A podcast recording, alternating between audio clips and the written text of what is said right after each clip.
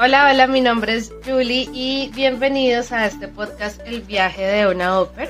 El día de hoy tenemos a Lady que sacó de su tiempo para venirnos a contar su historia. Así que queremos darle la bienvenida. Lady, ¿cómo estás? ¿Cómo estás, Julie? Muchas gracias a ti por la invitación, por también abrir este espacio para que podamos eh, compartir nuestras experiencias y ayudarnos y alimentarnos con todo esto, también de todo este proceso que, que se realizó y del que viene también y podernos dar soporte unos a otros. Así que muchas gracias a ti por la invitación. Muchas gracias a ti por aceptar. Quisiera empezar preguntándote, eh, más que nada, que nos cuentes de ti. ¿Quién es Lady? ¿Qué haces? ¿Cuántos años tienes? ¿En dónde estás?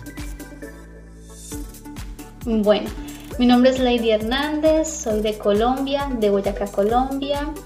Em, orgullosamente hija de padres campesinos y resalto esta parte eh, como un paréntesis también importante, porque a veces muchos de nosotros nos eh, cuestionamos o nos ponemos limitantes de nuestra situación em, de la cual nacimos, de nuestras familias o de la situación socioeconómica y eso nos bloquea, nos llena de muchas excusas para hacer cualquier proceso en nuestra vida. Y no importa de dónde nacimos o si tenemos todas las comodidades, pero si hay algún sueño que llevas y que quieres hacer, es eh, poner acción y no dejar que los miedos eh, invadan, ¿no? Que al final pues cada uno somos responsables de nuestra vida y podemos alcanzarlos. Entonces, eh, sí y y bueno, sí, orgullosa de, mis padres y ahorita yo creo que ellos no imaginaban que, ahorita estuviera tan lejos. ¿En dónde estás? Ahorita me encuentro en un, estoy en, en un pueblo que queda cerca al límite con Alemania, pero aquí es Países Bajos, entonces eh, se llama Enschede, es una ciudad también muy bonita, moderna, eh, que a diferencia de Colombia, eh, todo es más tranquilo, pero sí se extraña el ruido y la gente, la comida y muchas otras cosas Bueno, Lady, cuéntanos quién era Lady en Colombia antes de hacer todo este proceso y qué fue lo que te motivó pues, para lanzarte a esta aventura. Bueno, yo digo que sin duda eh, con el proceso que se ha llevado a cabo, no es la misma Lady. Antes tenía muchas inseguridades, muchos miedos con este proceso sí o sí llega el momento en que se van fortaleciendo esas debilidades y uno ya no es la misma persona de antes sin dejar la esencia que es importante.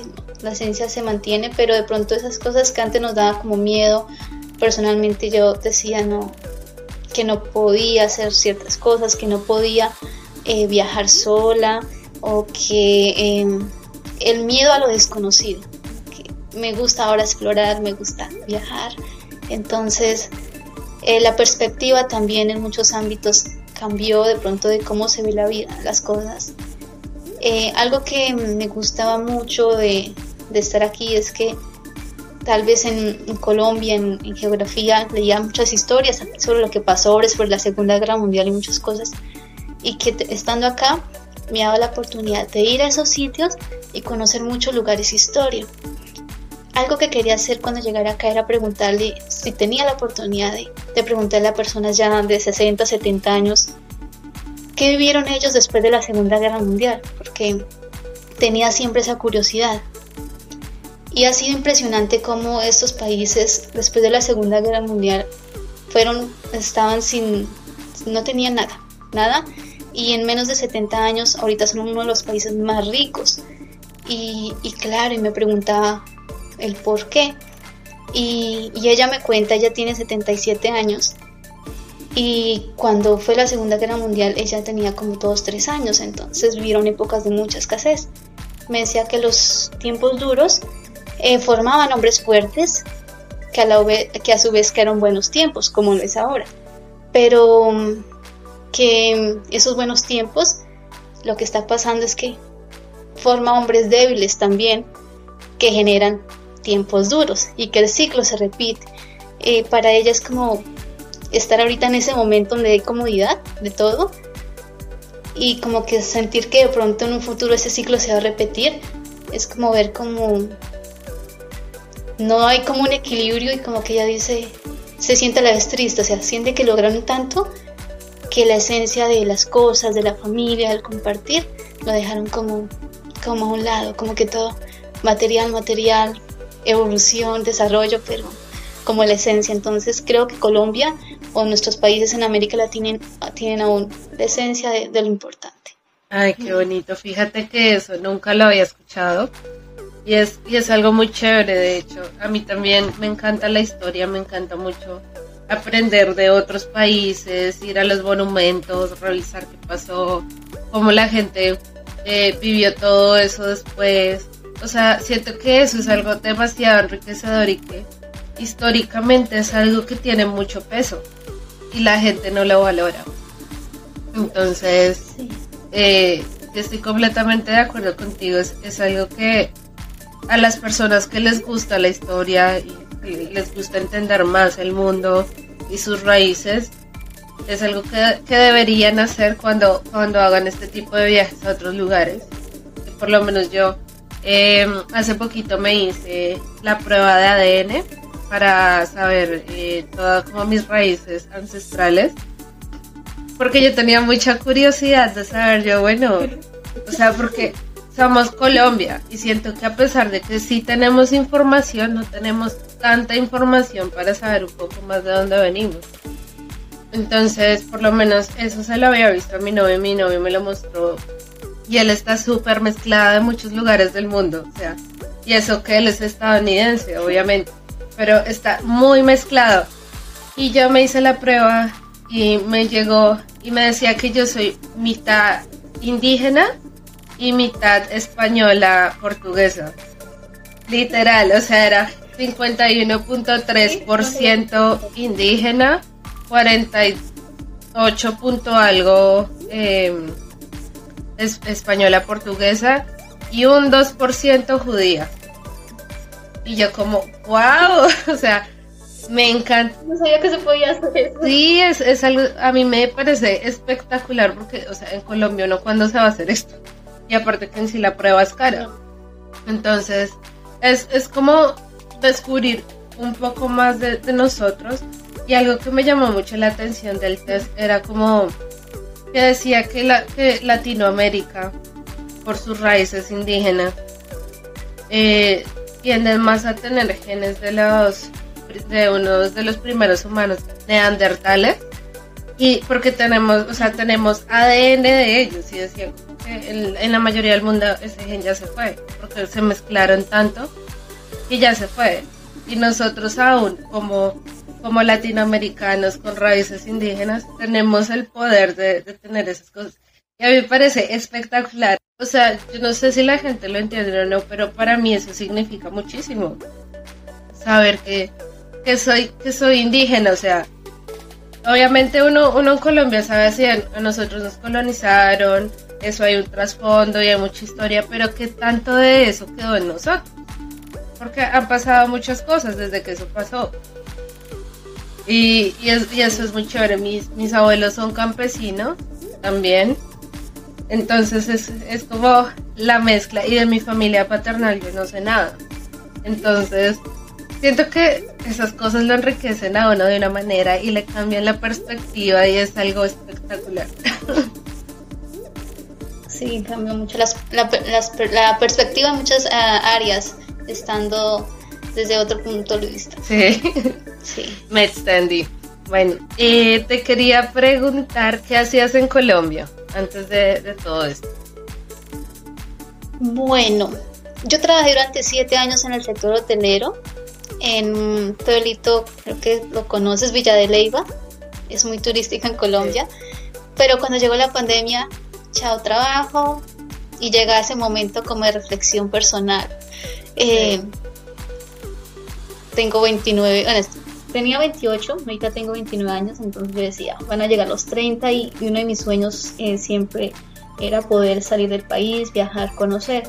Entonces yo trabajaba en la hotelería, la pandemia fue ese momento de, reflexión, de análisis y ahí viajé a Bogotá y trabajaba en un call center y empecé a estudiar online negocios internacionales. Trabajaba en el call center y al, los días libres pues realizaba mis, mis estudios. Ok. Entonces, llevo estudiando. Eso fue hace dos años. Sí. Eh, ¿Y qué te lleva a tomar la decisión para irte? ¿Cómo, cómo encontraste información? ¿Qué opciones viste? Del, del proceso de OPER lo quería realizar antes. Era un proceso que lo quería realizar cuando estaba en Villa de la iba trabajando en la hotelería, pero hacia Estados Unidos. En ese entonces creo que no estaba preparada emocionalmente y de pronto quería viajar con la idea de subsanar vacíos de pronto de que no de pronto cómo decirte sí hay veces uno está en cierto lugar y uno quiere ir a otro lugar con la idea de que en ese otro lugar no voy a tener problemas, voy a estar súper bien, se me va a olvidar todo lo que dejé atrás y mentiras, porque mientras no sanas internamente vas a llevar esas preocupaciones a todo lugar. En ese entonces quería ser au en Estados Unidos, pero al no estar preparada emocionalmente, también pues mis miedos me ganaron y decidí no al proceso. Ya después cuando estaba trabajando en el call y después de la pandemia dije no, voy a intentarlo por segunda vez. Pero por mi edad solo surgía países europeos. Porque en estos países aceptan hasta 35 años en algunos, como en Dinamarca, en Suiza. Entonces ahí fue donde decidí em, ser parte de Busca Información y en Colombia, eh, una agencia que asesora, que es la Viajera Inteligente, busqué acompañamiento por parte de ellas. Me brindaron toda la asesoría, como cómo completar mi perfil en World y, y, sentir también como que estaba haciendo un proceso de manera legal, eh, documentación, entonces así me sentí muy acompañada también. ¿Qué requisitos te pedían? ¿Qué opciones viste? O sea, Tú dijiste, puede ser este país o puede ser otro. Mm, bueno, cuando empecé el proceso en la viajera inteligente, ellos eh, tienen una selección de países según las edades, entonces por mi edad ya sabía que ciertos países. Yo quería ir a Luxemburgo, entonces en Upper World en el perfil, dentro de los filtros, elegí a los países que quería ir. Eh, pero pues habría posibilidades porque pues mi límite de edad estaba cerca. Cuando empecé a llenar los perfiles y enviar mensajes a las familias, recibí un mensaje de una invitación a una entrevista con una familia a las pocas semanas. Entonces me emocioné mucho. La familia me, me entrevisté con ellos. Me ilusioné mucho con los niños también y con la familia, pero me dijeron que no. Porque encontraron a otra chica que era profesora y pues les convenía mejor. Y yo, ok. Pero ellos fueron tan lindos que me sugirieron la agencia de Holanda, de Opera Holanda me enviaron el enlace, me que me inscribiera en la agencia de Holanda y así fue. Estoy aquí con la agencia Nani Nina. Ellos me contactaron eh, dos meses después, eh, me realizaron una entrevista y según mi perfil me dieron una lista de familias a las cuales yo quería, me gustaría entrevistarme. Y con la primera entrevista, que es la familia que estoy ahora, estoy aquí. Porque sentí esa conexión también de, desde el momento eh, con ellos y ha sido una bendición y ha sido una familia muy bonita. Sin duda ahí no todo es color de rosa, pero eh, entre todo en general han sido muy bonitos. Oye, pero qué chévere. Yo, a la viajera inteligente, yo la escuché hasta hace poco. O sea, siento que todavía no se han dado a conocer tanto en Colombia, pero siento que ya está cogiendo un poquito más de fuerza. Porque ¿qué agencias, pues, uno son las que ve, uno encuentra Kios, encuentra Trotamundos, eh, Cultural Care, que son como las agencias más famosas, la de un 800. Y, y uno no. O sea, siento que para Europa hay, hay muchas opciones, pero no sabe cuántas de esas son verdad. ¿Sí? Y también es por falta de información porque yo eh, al principio estuve mirando Estados Unidos y estaba mirando Alemania. Y yo hablé como con dos agencias para ir a Alemania, pero no sé, no me convenció 100%. Y, y siento que sí, o sea, digamos que al no encontrar casi información en, en internet, como digamos que uno puede encontrar en este momento, uno cierra esas puertas y se enfoca en las que sí, en, las que son más a la fija, en las que, de las que la gente habla más, de las que las personas recomiendan más. Entonces, eh, me parece interesante Y eh, tú me dices que hiciste el proceso con la viajera inteligente. Ellos te ayudaron con World. ¿Y qué pasó después? O sea, encontraste la agencia de Holanda y dejaste a los de la viajera inteligente o estabas con las dos al tiempo o qué pasó ahí? Sí, entonces inicialmente la viajera inteligente brindó toda la asesoría porque ellos tienen unos cursos de entrenamiento también. Eh, de cómo llenar el perfil, de cómo hacer la entrevista con la familia, las preguntas que hay que realizarse, en general muy completo. Y ya una vez encontré la familia o me contacté con la agencia en, en Holanda, ya el proceso es con la agencia en Holanda y la familia, ya la viajera inteligente de cierta manera cumplió su labor. Pero como yo tenía membresía de un año, yo quise seguir contando con el apoyo de la viajera inteligente, entonces yo les iba contando a ellas cómo, cómo estaba mi proceso con la agencia y que ellos también fueran revisando si todo iba ok, como que no sentirme sola en el proceso. Y gracias a eso pues no me sentí sola porque yo les decía me pidieron estos documentos, hay que ir a la embajada, tengo que traducirlos, qué traductor oficial eh, me recomienda porque tenía que ir apostillado y todo súper bien. Entonces eh, con la viajera inteligente me dio seguridad de que ellos me brindaron la información, qué persona profesional en el área podía encargarse de toda la traducción de documentos y apostillados y todo con la Cancillería. Entonces eh, fue un, gran soporte. Oh, súper, súper. Sí, eso es demasiado importante porque piden demasiadas cosas y uno no, uno no sabe por dónde empezar.